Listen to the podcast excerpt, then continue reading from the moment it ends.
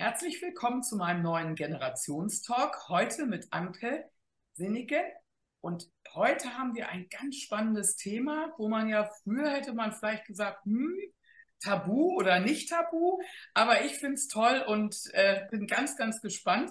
Anke war viele, viele Jahre in äh, Pharmabranche, Healthcare und auch ganz am Anfang, so wie ich, in der Medienbranche tätig.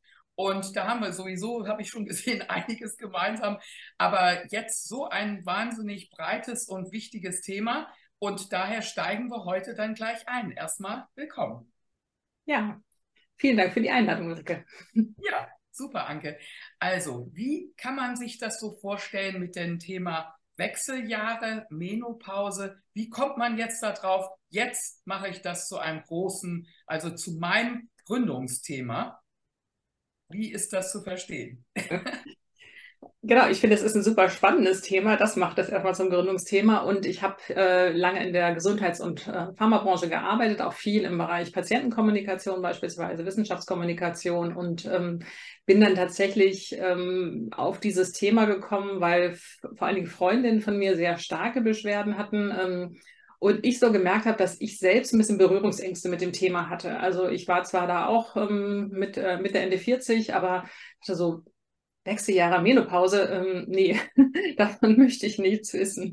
Und ähm, das hat mich dann aber irgendwie gepackt, weil das kann ja nicht sein. Das ist ein, ne, also jede Frau kommt in die Wechseljahre und ähm, wir reden da nicht drüber. Habe dann irgendwie angefangen zu recherchieren, habe kaum Informationen gefunden, auch ähm, also keine. Ich komme wie gesagt ja aus aus der auch aus der Pharmabranche, also keine wirklich gut ähm, äh, für Patientinnen oder für Frauen aufbereitete Informationen. Ja und so kam dann die Idee, da ich mich schon länger selbstständig machen wollte, war dann quasi das Thema geboren. Genau, und du hast Wechseljahre ja mit XX geschrieben, was ich dann ja auch sehr äh, Branding interessant finde, nicht? also um das mal so zu sagen. Aber auch grundsätzlich, ähm, glaube ich, sind ja viele Frauen Gesundheitsthemen schlecht bedient. Absolut, ja. Also gibt es ja mhm. ganz viele, ne? Ich meine, Endometriose beispielsweise, ne? Das, das äh, kommt da jetzt so ein bisschen. Und ähm, ich finde, so wenn man sich so dieses Thema anguckt, also ich finde, wir können da viel von den jüngeren Frauen durchaus lernen, wenn wir uns dieses Thema Menstruation angucken oder Zyklusgesundheit. Mhm. Da passiert ja ganz viel und auch sehr innovativ und äh, irgendwie auch mit ganz viel Power.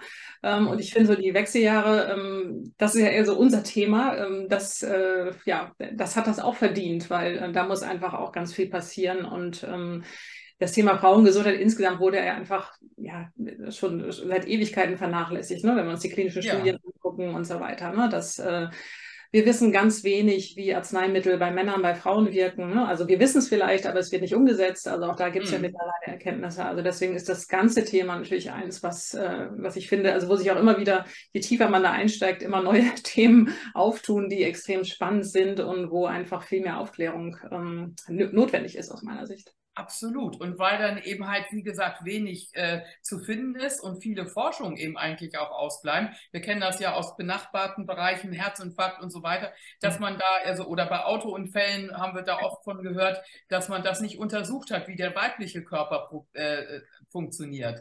Und dann ist das natürlich brandgefährlich für uns, nicht?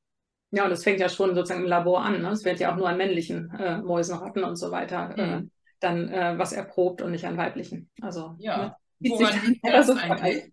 Weißt hm? du das, warum, warum das so ist, dass man nur immer männliche Versuchstiere nimmt? Ja, auch da sind die weiblichen komplizierter wie die Frauen.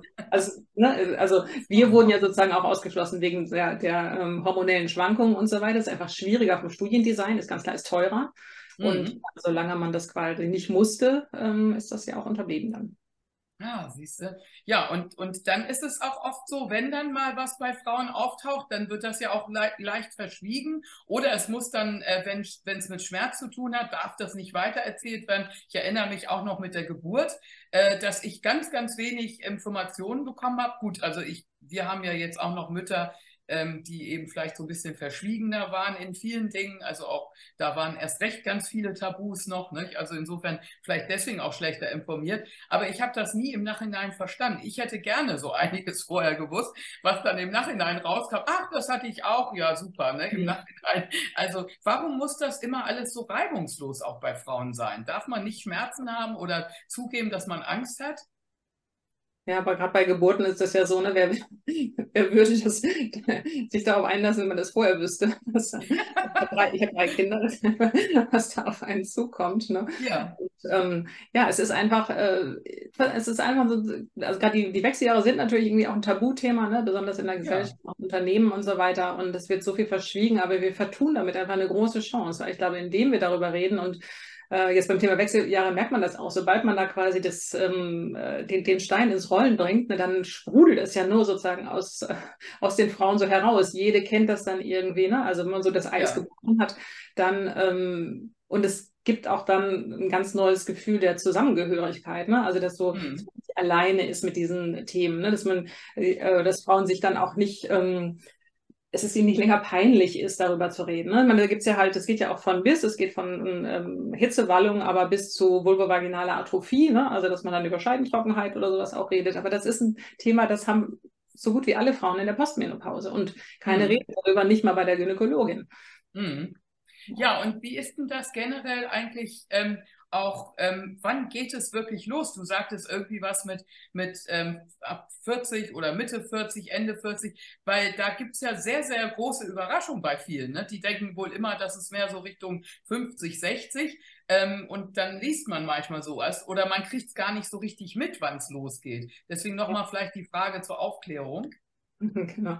Ja, die meisten kennen ja den Begriff Menopause und den verbindet man dann eher mit dem Alter, ich sag mal Anfang Mitte 50 so. Das, mhm.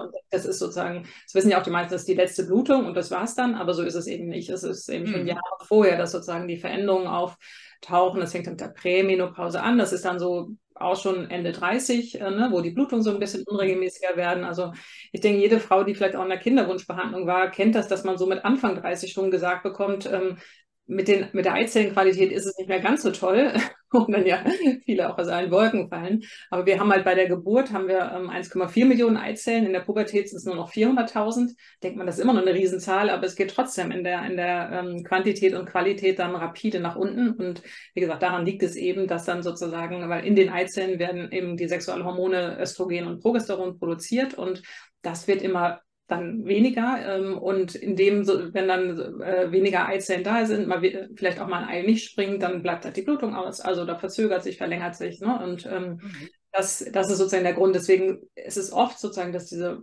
un plötzliche Unregelmäßigkeiten, die aber auch nicht jetzt von heute auf morgen, sondern dann nach und nach auftreten, so erstes Anzeichen sein können. Stimmungsschwankungen auch ganz oft, ne, zu Anfang Schlaflosigkeit. Und ich meine, wer denkt bei Stimmungsschwankungen und Schlaflosigkeit mit Anfang 40 an die Wechseljahre? Also ja.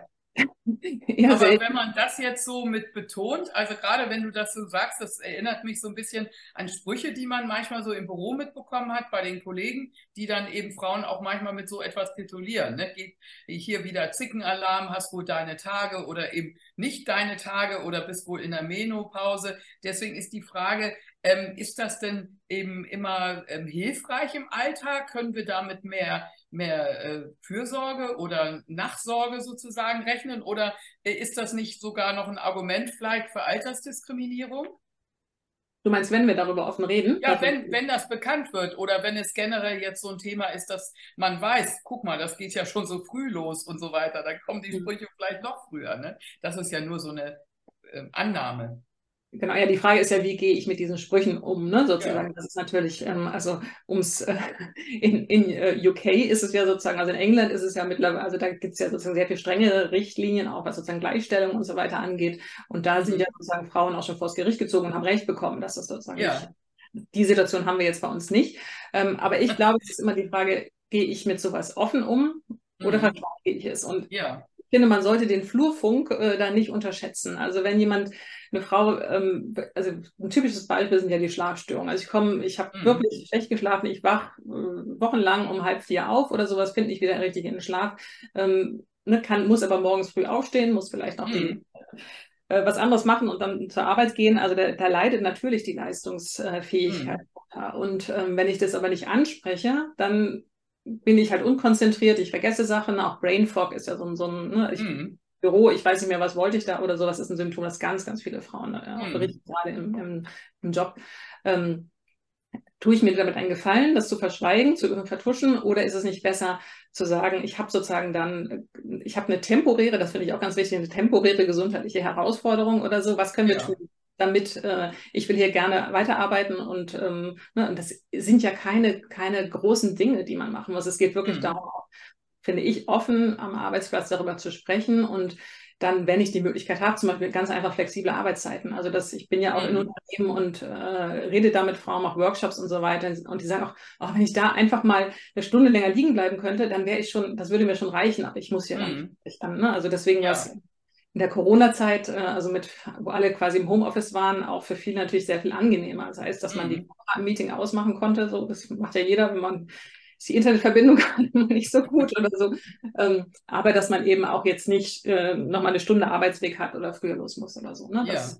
haben schon viele als Erleichterung dann auch empfunden. Deshalb, ich finde, ähm, ja, lieber ansprechen so und äh, Trotzdem fällt das natürlich schwer, vielen Frauen schwer ähm, mhm. und es ist immer hilfreich, sich natürlich Verbündete zu suchen. Also andere Frauen, die mhm. vielleicht auch schon auch in den Wechseljahren sind oder sowas, mhm. natürlich mit der, der, Personalabteilung beispielsweise zu sprechen, ne? dass, ähm, weil eine Führungskraft ist ja auch dafür verantwortlich, dass es der Mitarbeiterin gut geht, ne? dass man mhm. sie sozusagen auch der Leistung erbringen kann und da muss man das eben ansprechen. Und es geht mhm. nicht darum, dass die jetzt über äh, Monate ausfallen oder sowas, ähm, sondern dass es halt wirklich äh, bestimmte Situationen gibt, in denen es vielleicht besser ist, ähm, dann mal von zu Hause aus zu arbeiten oder dass vielleicht mal später kommt oder dass man eben überlegt, was kann ich für Anpassungen dann auch im Jobumfeld ganz konkret machen. Ne? Das, ähm, mhm wenn jemand, eine Frau das möchte, ein Ventilator, wenn es jetzt speziell Hitzewallungen sind, aber vielleicht tut es auch einmal der Platz am Fenster, wo ich das Fenster. Mhm. Ne? Genau. Da finde ich auch, muss man immer individuell gucken. Also was ist jetzt in diesem Unternehmen genau, äh, weil das kann man auch nicht pauschalisieren, dass das ist jetzt sozusagen, hier haben wir die lange Liste mit den, mit den Lösungen, ähm, äh, sondern was passt jetzt hier bei uns? Habe ich einen Innendienst, einen Außendienst? Das sind ja ganz unterschiedliche Arbeitsbedingungen, mhm. denen ich arbeite. Ja. Das Hauptproblem ist wirklich, dass es Frauen nicht ansprechen, weil sie sich nicht trauen. Also es gibt da Umfragen, mhm. vor allen Dingen aus England, aber so die Hälfte aller Frauen fürchtet halt eine Stigmatisierung, wenn sie das mhm. ansprechen. Und ich, mhm. es kann nicht sein, dass wir immer den Frauen das Problem zuschieben, sondern es ist ja ein Problem der Unternehmen. Also die müssen sich ja. da auch also um natürlich eine Antidiskriminierung und eine Chancengleichheit auch bemühen. Mhm. Aber wie das eben so ist, wir, sind beim Thema Diskriminierung, ist es halt eben die Angst vor der Diskriminierung und dann zum anderen eben, wie weise ich es nach. Es ist eben vieles eben nicht nachweisbar und dann ist es sicherlich vielleicht auch so, große Firmen haben vielleicht eher sich schon manchmal darauf eingestellt. Wie ist denn deine Erfahrung? Gibt es da Erkenntnisse aus Deutschland, wie viele Unternehmen das Thema jetzt aufgegriffen haben oder zumindest die Aufmerksamkeit dorthin gelenkt haben? Also ist, wie du sagst, es sind vor allen Dingen große Unternehmen, ne, die sozusagen da auch schon vor ein, zwei Jahren was gemacht haben, aber auch die kann man an einer, vielleicht zwei Händen dann abzählen. Also das ist mhm. wirklich sehr übersichtlich. Ähm, und es kommen jetzt, also ich habe jetzt immer, kriege jetzt immer mehr Anfragen auch, also aber immer mehr heißt jetzt auch nicht, dass hier ständig das Telefon klingelt mhm. oder so. Aber es ist schon so, dass es zum Beispiel im Rahmen von Gesundheitstagen, die im Unternehmen angeboten werden, dass das so ein Thema ist, ne, dass man das ja da sozusagen mit auf die Agenda nimmt. Und ähm, also ich, ich wundere mich ja immer, dass, ich meine, wir reden, weiß ich wie lange schon von einem Fachkräftemangel ähm, und mhm. Frauen äh, 50 plus sind äh, unter den Erwerbstätigen die am stärksten wachsende Gruppe. Also irgendwie ja. müsste eigentlich das Augenmerk ein bisschen mehr auf diese Gruppe ja. legen. Aber es passiert irgendwie nicht so richtig. Es mhm. passiert auf jeden Fall zu wenig. Und ähm, ja, ist, glaube ich, wie so oft, ne? es ist kein, kein Erkenntnisproblem, sondern ein Umsetzungsproblem. Ne? Das, ähm, ja. Aber ähm, also es, es, passiert schon was, aber ähm, es ist noch übersichtlich. Ähm, es passiert aber doch deutlich mehr als letztes Jahr noch, finde ich. Also ich glaube, das mhm. Thema ja, das, das kann ich auch bestätigen. Mhm. Und, und, es ist vielleicht auch ein bisschen natürlich durch die ähm, Einflüsse oder durch das, was in England passiert beispielsweise, weil dort ist ja ähm, ja, da gibt es ja auch wirklich prominente Unterstützung. Ähm, da ist die, wie heißt sie dann noch? Ich kenne mich mit dem britischen Königshaus nicht so aus, aber ich glaube, sie heißt Sophie. Das ist die, die Frau von Edward. Die, Lieblings, äh, war doch ein Liebling von der Elizabeth, ne? Also, so, kann, kann gut sein. Ich mal gelesen hatte. Als, naja, manchmal, wenn so Höhepunkte in, in der Familie passieren, dann hört man auch mal andere Namen, nicht? Und die ist tatsächlich eben, ja. äh, eben nicht so oft erwähnt, ja, stimmt. Genau, und die engagiert sich zum Beispiel auch speziell ja. für berufstätige Frauen in den Wechseljahren. Ne? Und dann gibt es hier die, äh, äh, die Frau von Rod Stewart zum Beispiel und Rod Stewart selbst auch. Ne? Also das so, so okay. kann man sozusagen auch wirklich mhm. eher, die, ähm, mhm. ja, die, die einfach dem, wo wir immer, glaube ich, ganz neidisch gucken, dass, dass da ja. viel Prominenz da auch Es gibt so ein Menopause Pledge, also Unternehmen, die sich verpflichten, ähm, sich für Frauen in den Wechseljahren zu engagieren. Also mhm. es gab jetzt im letzten Jahr war das, dass die Bank of Ireland, äh, die hat ähm, ihren Mitarbeiterinnen zehn Tage extra Auszeit zuge, äh, also Frauen in den Wechseljahren, dass sie zehn Tage extra, ich sage mhm. bewusst nicht Urlaub, sondern eine Auszeit nehmen können, weil es ist ja kein Urlaub, weil es sind ja im Prinzip nee. Krankheitstage. Ähm, und das sind alles so Zeichen, also das ist auch ganz punktuell natürlich, aber da passiert deutlich mehr und irgendwie schwappt das ja immer so mit ein paar Jahren Verspätung dann auch zu uns. So ist es, aber auch generell das ganze Thema, denn ähm, ich habe jetzt also auch wiederum auch sehr viel Kontakte rüber nach USA oder Kanada mhm. und so weiter. Da sind ja auch sehr viele Akti Aktivisten so im Ageism-Bereich und ähm, im Altersdiskriminierungsbereich. Und da ähm, wurde ja zum Beispiel erforscht, dass bei Frauen die Altersdiskriminierung schon zehn Jahre früher losgeht. Nicht? Also, ähm, dass das eher alles äh, sehr viel verstärkt wird. Und ein bisschen lag es ja auch an uns selber, also an dieser Medienbranche letztendlich, will ich sagen, uns selber, also wir gehören ja dazu, ähm, äh, dass eben äh, teilweise ja auch immer dieser Jugendwahn, wie ich dann auch immer gerne sage, äh, dass wir eben halt auch von den Bildern und aber auch von diesen ganzen Selbstoptimierungsprogrammen, das ist, hat ja in keiner Hinsicht äh, aufgehört, im Gegenteil, ähm, äh, Longevity wird immer dann gleichgesetzt mit, mit ähm, Selbstoptimierung, dass man dann auch topfit bis zum letzten und eben solche Dinge wie ich habe Schmerzen oder mir geht's heute nicht so gut, ich habe heute Nacht äh, wieder Hitzewallung gehabt, die ganze Nacht konnte kaum schlafen und dergleichen. Das sind ja keine Themen, die in diese Selbstoptimierung passen. Und auch wenn man Beispiele sucht im Bereich Diversity, dann werden auch immer die Jungen äh, oder so andere Themen so benutzt, die dann eben äh, mehr Sexiness-Faktor haben, dass diese Covers gekauft werden, wenn überhaupt noch Covers da sind im Kiosk. Ne? Die sind ja auch letztlich nicht mehr da. Aber das ist doch auch ein Phänomen. Das hast du doch sicherlich auch bei dir in deiner Analyse, oder? Ja, klar. Ich meine, also einmal in Unternehmen ist es natürlich auch so, dass hier, also wenn du dir die Recruiting oder die Personalabteilung anguckst, die sind auch meistens jünger, sozusagen, die, die, mhm. äh, also, ähm, und da, wer, wer guckt da, welches Unternehmen ist darauf äh, ausgerichtet, ähm, wir wollen jetzt mal gezielt Frauen 45 plus oder so ähm, anwerben, ja. die haben so viel Erfahrung. Ähm, äh, und äh, das, das passiert ja im, im Prinzip nicht. Ähm, auf der anderen Seite ist in der Medienbranche, ich gebe dir da völlig recht, ähm, es ist aber auch, auch da so ein leichter Trend zu erkennen, wenn man sich so jetzt die Vogue oder sowas anguckt, dass da auch da jetzt ja immer mehr auch ja. Models dann äh, ne, 50 plus oder so auftauchen. Mhm. Oder es gab irgendwie Anfang des Jahres gab es auch dieses Titelbild mit der, ich weiß nicht, die jetzt also um die 100 Jahre alt zumindest, so eine ähm, ähm äh, so, Künstlerin aus Asien, genau, dass die aus dem, auf dem Cover war und so weiter. Ne? Mhm. Also da ist ja. schon sozusagen auch ähm, eine andere Entwicklung zu sehen, was ich ganz schön finde, aber natürlich ja. ähm, der, der Trend, also die, die Masse geht immer noch in die andere Richtung, ganz klar. Ja, also eigentlich eben immer noch irgendwo ähm, dann die sehr positiven oder herausgeputzten Beispiele und letztendlich äh, die Realität sieht ja so aus in diesen blauen Zonen. Du hast da ja auch mal äh, eine Veröffentlichung gehabt zu diesen Themen in den blauen Zonen und dergleichen. Und wenn ich in meine Familie gucke, also ähm, ich hatte auch eine Großtante oder die Schwester meiner Oma ist auch 102 geworden. Meine Mutter ist, wird jetzt 87, mein Großvater war auch 97 geworden.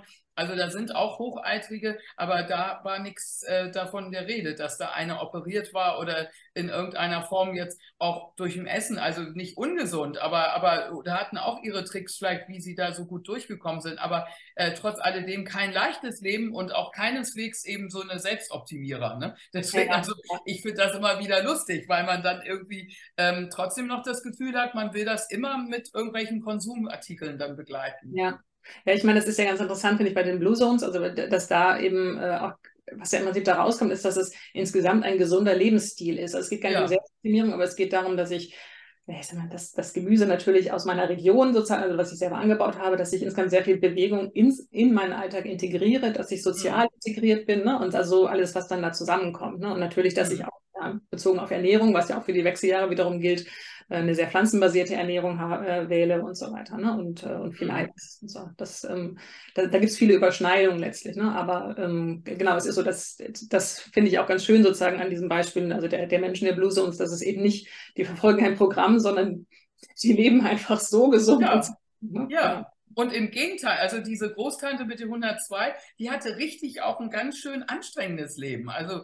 Todesfälle und Kinder ja. gestorben und der Ehemann halb äh, Bein ab aus dem Krieg zurückgekommen. Also überhaupt kein leichtes Leben, wenn man dazugehört hat. Das war nicht so. Und die hat auch immer weiter irgendwo gemacht und getan. Also so wie man sagt, in Japan sind die ja fleißig bis zum Schluss. Nicht? Also das ist sicherlich, ja. ich glaube auch Aktivität. Der gesunde Lebenswandel war das Essen, aber das andere Sozialkontakte, sagtest ja. du. Und ich glaube auch diese, diese Aktivität immer in der frischen Luft und viel mit, mit ähm, allen möglichen abwechslungsreichen Tätigkeiten. Ja, ja. Das äh, passt doch aber dann auch nicht, wenn man dann eben äh, schon äh, vieles unterdrücken muss. Ist das nicht kontraproduktiv? Du kennst dich ja aus der Medizin aus, alles, was unterdrückt wird. Mm, ja, ja. Was meinst du jetzt mit unterdrückt werden? Also ja, so, dass man es nicht zeigen darf, ne? dass man eben oh, ja, ja, nicht genau. sagen darf. Also ich glaube, in so einem sardinischen Dorf, da sagt ja. dann eben äh, jemand, lass mir die Ruhe und äh, ne, so. Und dann ist auch alles gut, alle haben Verständnis. Aber wir sind ja eben in so einer Kultur, wir müssen immer fit wie ein Turnschuh nicht? Äh, und so weiter. Also da, da unterdrückt man doch sicherlich dann einiges eher. Ja, klar. Ne? Also das, das denke ich auch sozusagen, das ist da. Ähm, aber das, die, die Frage ist halt, wie kriegen wir dieses Leben auf Sardinien hin in unserem Alltag? Und ähm, dass wir da, also wie gesagt, ich glaube, wir machen uns ja selber auch da einfach viel Druck, ne? Und ja. Ähm, dass wir da sozusagen, ähm, ja, ich glaube, man kann vieles sozusagen von denen abgucken. Ich fand das ganz interessant. Ich weiß nicht, ob du diese Serie da auf Netflix gesehen hast. Es ist auch um die Blue Zones, wo dann das Beispiel Singapur auch gebracht wurde und so weiter. Also wie eine, eine moderne Stadt quasi. Ach so, ja. Die dann, ne, auch Städte, äh, Städtebau ähm, dann sozusagen umsetzt und auch da versucht sozusagen ähm, soziale Interaktionspunkte zu schaffen, beispielsweise. Ja. Ne? Auch einfach, dass die Leute ganz viel zu Fuß gehen oder sowas, ne? auch sowas Städteplanung mhm. zu berücksichtigen. Also es gibt ja viele ja viele andere Möglichkeiten auch, wie, ähm, ja, wie man sowas vielleicht auch ja, anders steuern kann. Genau. genau. Oder jetzt denken wir daran, wenn die eben in China so alle Sport zusammen machen, bis ins hohe Alter, ne, mit Tai Chi und ja. so weiter, dass das mit zur Kultur gehört. Oder dieses Powernapping, was man dann gemeinsam im Büro ja. macht. Also es sind alles natürlich Dinge, die sehr gesund sind und ähm, wo wir es ja auch schon wissen, aber wir, wir lassen das ja kaum zu. Und deswegen äh, kam ich auf diesen Punkt mit diesem Unterdrücken, weil ich, ich glaube, ich gehöre auch zu der Sorte, die eben äh, zumindest so ähm, in meinem Umfeld, ähm, naja, wie gesagt, wenn man aus den Medien kommt, war man natürlich auch immer zu so einem Perfektionismus aufgestellt. Nicht? Und ich will davon nichts hören von Ihnen. So, ne? Solche Anweisungen kenne ich noch aus fast allen Positionen. Ja. Und, ähm, und daher ist das eben sehr schwierig, das durchzuhalten. Aber ich finde es eben wichtig, dass wir jetzt viel sprechen. Und wir sehen tatsächlich an vielen Stellen, dass Frauen ähm, jetzt zusammenkommen. Sind denn die Männer dann dabei oder sollen wir die mit einbeziehen oder sollen wir erstmal, sollen wir erstmal froh sein, wenn wir untereinander ehrlicher zueinander sind, auch mit solchen kleinen Wehwehchen und großen Wehwehchen? Also jetzt bezogen sozusagen auf die Wechseljahre ist es, glaube ich, hilfreich, dass da Frauen erstmal unter sich sind, äh, beziehungsweise also in Unternehmen, wenn ich dazu einen Vortrag halte, ähm, dann sind ja die Mitarbeiter auch immer eingeladen, die mhm. kommen auch nicht.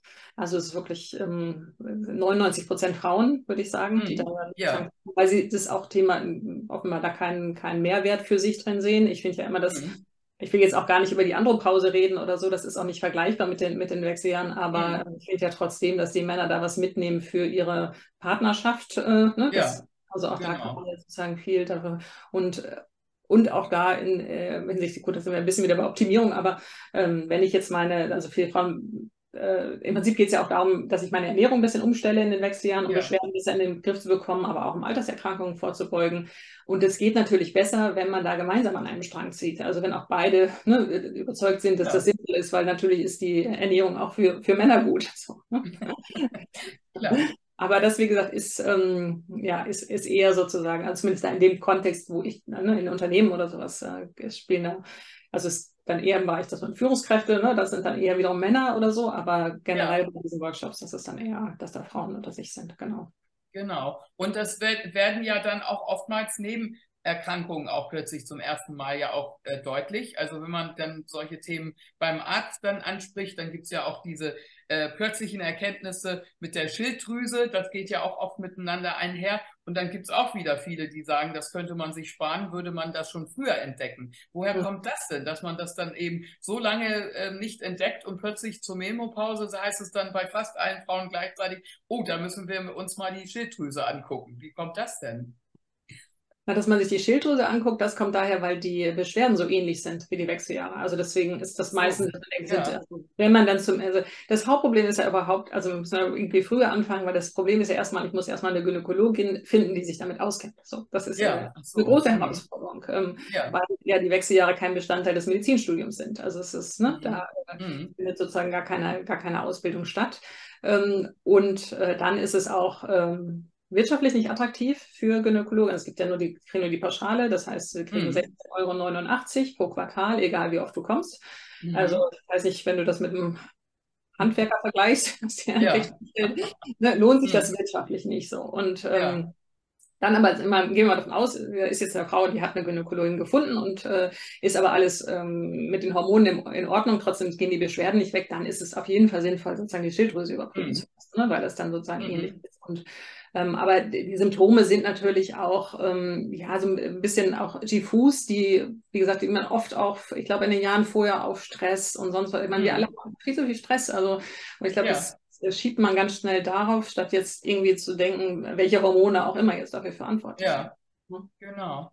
Ach so, das, ja, richtig. Aber gut, und dann hat man ja nicht nur Gynäkologinnen, sondern mhm. gibt ja auch, also ich habe zum Beispiel Gynäkologen, der ist dann wahrscheinlich erst rechtlich auf sowas so vorbereitet. Also ich habe mit dem jedenfalls auch noch nie so ein Gespräch geführt. Aber ich ähm, finde es schon hochinteressant zu sehen, ähm, ab welchem Zeitpunkt man sich eben viel zu, also ich jedenfalls von meiner Seite, man sich viel zu spät mit dem Thema auseinandersetzt, aber eben auch daher, weil man es ja eben tatsächlich auch tabuisiert nicht angesprochen äh, bekommen hat ja. und äh, keiner einen darüber auch im Umfeld aufgeklärt hat. Also grundsätzlich ähm, sind diese ganzen Themen im Vormarsch. Ist das jetzt ein Trend auch oder wird das jetzt einfach so bleiben?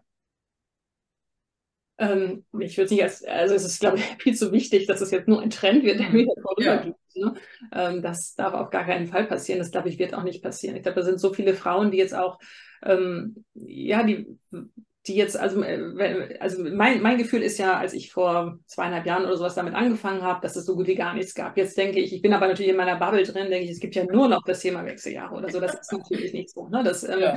Das weiß ich auch, aber ähm, ich habe zum Beispiel, ich mache ja so, so ein Meno-Campus, das ist so ein Mentoring-Programm mit Expertinnen mhm. für sechs Jahre und äh, da habe ich gerade gestern sozusagen auch mit mehreren Teilnehmerinnen gesprochen und was, was die mir wieder erzählt haben, also was sie bei ihrer Ärztin erleben, ne, dass sie einfach, die sind äh, 52 oder 53, ähm, haben Schlafstörungen, haben Gelenkbeschwerden, haben Hitzewallungen und die Ärztin sagt, nein, sie sind zu jung für die Wechseljahre. So. Ah. Also Ne, das mhm. ist, das haben wirklich, also ähm, vier gleichermaßen dann gestern sozusagen berichtet. Ne? Und ah, also im mhm. Alter waren die jetzt ein bisschen unterschiedlich, aber ähm, trotzdem Anfang 50, Ende 40. Und ähm, mhm. das ist halt, äh, und die sind natürlich sauer. Also sie sind auch berechtigterweise ja. sauer, weil sie werden nicht ernst genommen. Sie lesen dann Bücher wie zum Beispiel ne, dieses Woman on Fire von Sheila Delis oder so, mhm. ähm, wo es ja sozusagen sehr schön auch alles beschrieben ist, ne, was, äh, mhm. was, was sich hormonell so tut. Und ähm, ich finde auch, dass das, ähm, es ist einfach traurig, dass die Frauen so alleine gelassen werden, weil sie sind mhm. faktisch auch medizinisch unterversorgt. Sie bekommen nicht ja. die Versorgung, die sie eigentlich brauchen. Und da haben wir dieses mhm. leidige Thema Hormone, also mit dieser, ja. genau, ne, die, die WHI-Studie, die Anfang der 2000er Jahre ähm, dann ja so ein bisschen geleakt wurde, also sie wurde vorzeitig veröffentlicht und dann hieß es eben, Hormone machen Brustkrebs und äh, Thrombosen ähm, und mhm. dann wanderten ja quasi über Nacht alle Hormone äh, in den Papierkorb und das ist auch Problem, also die Ärztinnen, die uns jetzt betreuen, sind alle mit dieser Studie groß geworden. Und wenn sie sich, mhm. generell halt kein Thema ist, mit dem sie sich sonst beschäftigen, dann haben sie immer noch das im Ohr und fragen ihre Patientin, die nach Hormonen fragt, wollen sie denn Brustkrebs kriegen? So. Und ja, ja. Mhm. ganz oft sozusagen, dass sie wirklich ja. diese Fragen haben. Und mhm. dass da einfach keine gute Aufklärung findet, weil mittlerweile weiß man ja, dass diese Studie ähm, dass das Studiendesign ganz falsch war. Das waren zum Beispiel die, die Frauen, die die Hormone bekommen haben, äh, waren im Durchschnitt 63, die waren adipös, ähm, die haben geraucht. Das sind alles Kontraindikationen. Also niemand würde heute einer 63-jährigen Frau, die übergewichtig ist und noch raucht, Hormone geben, weil das Risiko viel zu groß ist. Ja. Thrombosen und Brustkrebs zum Beispiel zu mhm. entwickeln. ähm, heute kriegen ja Frauen mit Mitte, Ende 40 Hormone. Das sind bioidentische Hormone, die Hormondosen, also es sind andere Hormone, die Hormondosen sind geringer, es wird äh, Östrogen oder Estradiol transdermal mhm. aufgetragen. Das heißt, man mhm. sozusagen die Leber ist ein ganz, also es sind wirklich zwei Paar Schuhe so, ne? Und ähm, trotzdem sind es Hormone. Aber ähm, deswegen meine ich, also das, äh, die, die Frauen werden dann bei der Ärztin einfach ähm, so ein bisschen allein in so einem Regen stehen gelassen. Ne? Ähm, ja. Das, äh, ja, und das finde ich einfach sehr, sehr schade. Deswegen darf es nicht sein, dass es nur so ein Trend ist, sondern das ist mhm. natürlich irgendwie, dass sich die, die ÄrztInnen da weiterbilden. Also es gibt ja die Deutsche Menopausegesellschaft, die da auch die Fortbildung für die Ärztinnen ähm, anbietet. Aber mhm. ich glaube auch, also ich glaube auch auf der anderen Seite, dass unser Gesundheitssystem das auch nicht leisten kann. Das, es ist eine sehr intensive Beratung. Ähm, mhm die, selbst wenn dieser Satz von 16,89 jetzt auf 25 Euro erhöht wird, ist ja mhm. trotzdem kein Geld zu verdienen. So, genau. oder eine Praxis zu unterhalten. Ja. Ähm, und von daher ist es, glaube ich, wichtig, dass Frauen sich einfach selbst schlau machen, ne? dass sie, ja. sie müssen sich irgendwie selber da informieren und auch wissen, wie wichtig das ist, ähm, mhm. dass ich dann meine Gesundheit auch selbst in die Hand nehme, weil ja dieses ähm, mhm. Äh, nach der Menopause das Risiko für viele Alterserkrankungen auch ansteigt. Ne? Mhm. Und da muss ich wissen, finde ich, ähm, ich kann da immer entscheiden, was ich mache, ob ich jetzt Hormone nehme, meine Ernährung umstelle, mhm. viel Kraftsport mache oder viele ähm, Nahrungsergänzungsmittel nehme oder was auch immer, aber ich muss halt ja. mich damit auseinandersetzen, ähm, weil, auch ja. das möchte ich kurz sagen, weil wir der, ähm, die, die Menopause, das Durchschnittsalter sind ja so 51 Jahre, unsere durchschnittliche ähm, Lebenserwartung ist aktuell bei 84 Jahren, deine hm. Großmutter Tante ist noch viel älter geworden, also das sind aber allein 33 Jahre, das ist mehr als ein Drittel ja. unseres Lebens, ne? und also ich möchte das jedenfalls gerne gesund erleben und also möglichst ja. gesund und auch fit und ich möchte nicht Osteoporose kriegen, was, ne, was ja reine, nicht reine, aber fast reine Frauenkrankheit ist. Ähm, ja. Äh, Östrogen ne, wirkt auch auf den Stoffwechsel im Gehirn. Es gibt keine guten Studien dazu, ob das jetzt, wie, inwieweit das jetzt mit der Demenz zusammenhängt oder nicht, aber zwei Drittel der Alzheimer-Patienten sind Frauen. Also es sind alles so Themen, mhm. äh, von denen sollten wir uns nicht überraschen lassen, sondern irgendwie darauf vorbereitet sein. Ja. Mhm. Ja, also ich habe allerdings schon äh, das Gefühl, wenn man sich so umguckt oder im Freundeskreis im, in meiner Altersklasse, dass es da schon irgendwo auch Alter und also hier diese Periode, in der man sich da befindet, äh, schon was damit zu tun hat, dass dann natürlich die Einschläge größer werden. Ne? Hm. Im Übrigen, meine äh, Fälle, die ich kenne, die sind alle nicht adipös, sondern sehr schlank. Ja. Und äh, voller Schrecken haben wir das auch alle zur Kenntnis genommen, dass das auch noch ausge ausgesprochene Pflanzen- und gesunde Frauen waren. Also, also wenn man da nur mal eine eigene Statistik anstellt, kann man das leider auch gar nicht so hochrechnen. Ich finde mhm. das umso wichtiger, dass es da mehr Forschung gibt und ja. toll, dass du das machst. Und du hast ja auch eine Digitalplattform, wo du Informationen anbietest und mhm. eben regelmäßig berichtest und eben halt dort auch Kurse anbietest. Äh, das ist dann wechseljahre.de. Das ist ja auch sehr gut, da kann man sich dann ja auch weiter schlau machen. Was können wir denn alle zusammen, wir Frauen, jetzt in unserem, ich würde gerade sagen, gestiegenen Lebensjahren, aber sagen wir mal so, ab dem Zeitpunkt, wo es dann sein könnte, was können wir denn untereinander füreinander besser machen als bisher? Ähm, ja, ich glaube, das Wichtigste ist wirklich, dass wir offen darüber reden, ne, dass wir das sozusagen ja. dieses Tabu erstmal da ähm, äh, aus dem Weg räumen und also mhm. dass wir sozusagen diesen, die, diesen offenen äh, Dialog da starten. Und ich glaube, was aber auch gut tun würde, ist so ein bisschen an diesem Bild ähm, zu feilen. Also dieses Bild, diesen ersten Gedanken, den man hat bei, wenn ich an Frauen in den Wechseljahren oder Menopause mhm. denke. Ne? Ich ja. denke da jetzt nicht an eine ähm, aktive Frau, ich sag mal Mitte 40 oder so, aber die ist in den Wechseljahren, ja. Also ja. die meisten zumindest, ne? Einfach, vielleicht ja. wissen sie es nicht, aber meistens sind sie trotzdem drin. Und ähm, dass einfach dieses, ähm, ja, ich meine, der, der, der Wert des Alters äh, mehr geschätzt wird. Ne? Also ich finde, äh, äh, ja, älter werden ist ja ein absoluter Luxus so. Und, ähm, ja. und auch diese die Erfahrung von Frauen, also es gibt ja dieses Bild der alten, weisen Frau so in, ja. in Gesellschaften, ne? So dass äh, ja. Männer und Frauen hingegangen sind und diese Erfahrung wirklich geschätzt haben, Rat gesucht haben. Also ich finde, das ist ein sehr viel schöneres Bild ähm, als das, was uns zuerst so, oder was mir damals vor zweieinhalb Jahren auf den Kopf gekommen ist, als ich dann dachte, ja. oh, zehn Jahre Menopause.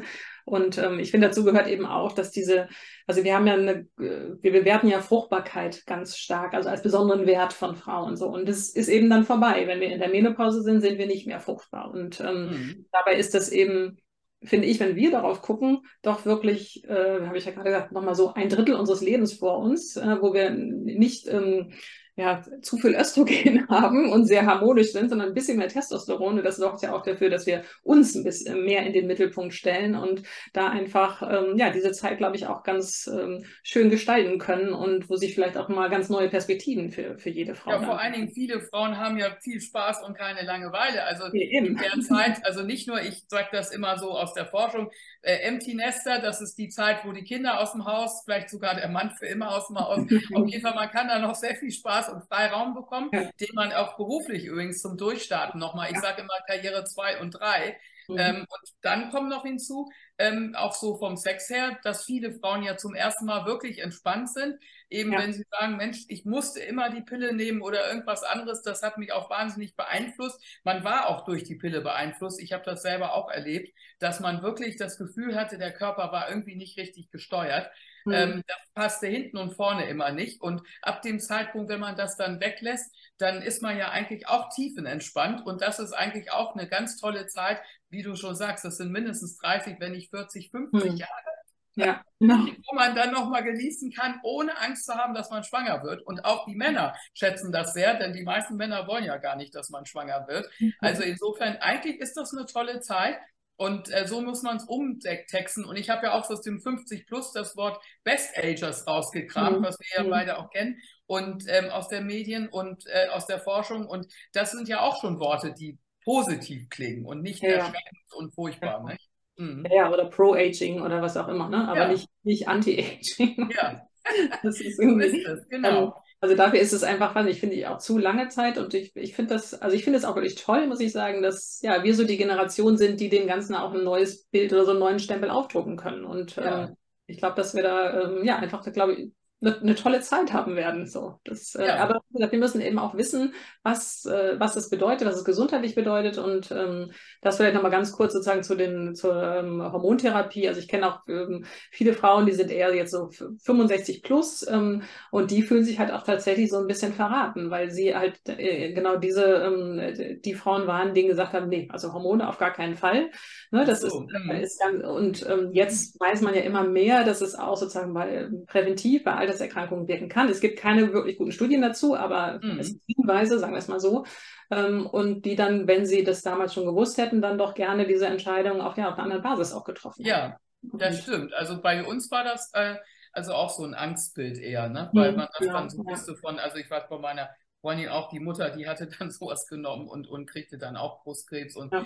starb dann später an Knochenkrebs. Also es war ganz furchtbar und deswegen, man hatte so ein Horrorbild immer vor Augen. Ja, ne? ja. ja, also das dürfen wir auch, also das ist auch ein Punkt, das besser werden muss. Keine Horrorbilder, bessere Forschung, ähm, mehr frauenbezogene Informationen, äh, die auch tatsächlich uns dann weiterhelfen, dann sich gegenseitig unterstützen, Offenheit, hast du gesagt. Ähm, wenn du jetzt noch einen Wunsch hast an uns alle, an unsere Zuhörer, die sind ja nicht nur männlich, äh, nicht nur weiblich, sondern auch männlich und dergleichen. Und insofern ähm, an alle, was wäre dein großer Wunsch nochmal an uns alle?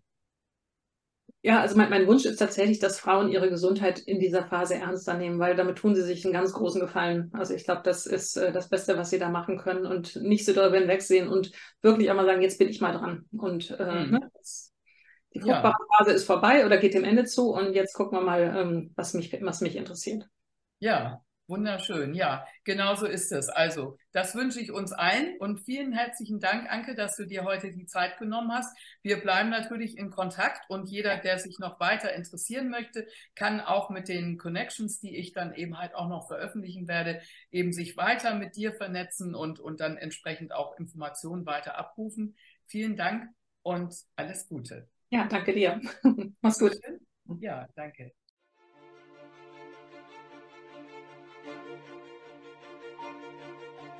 Música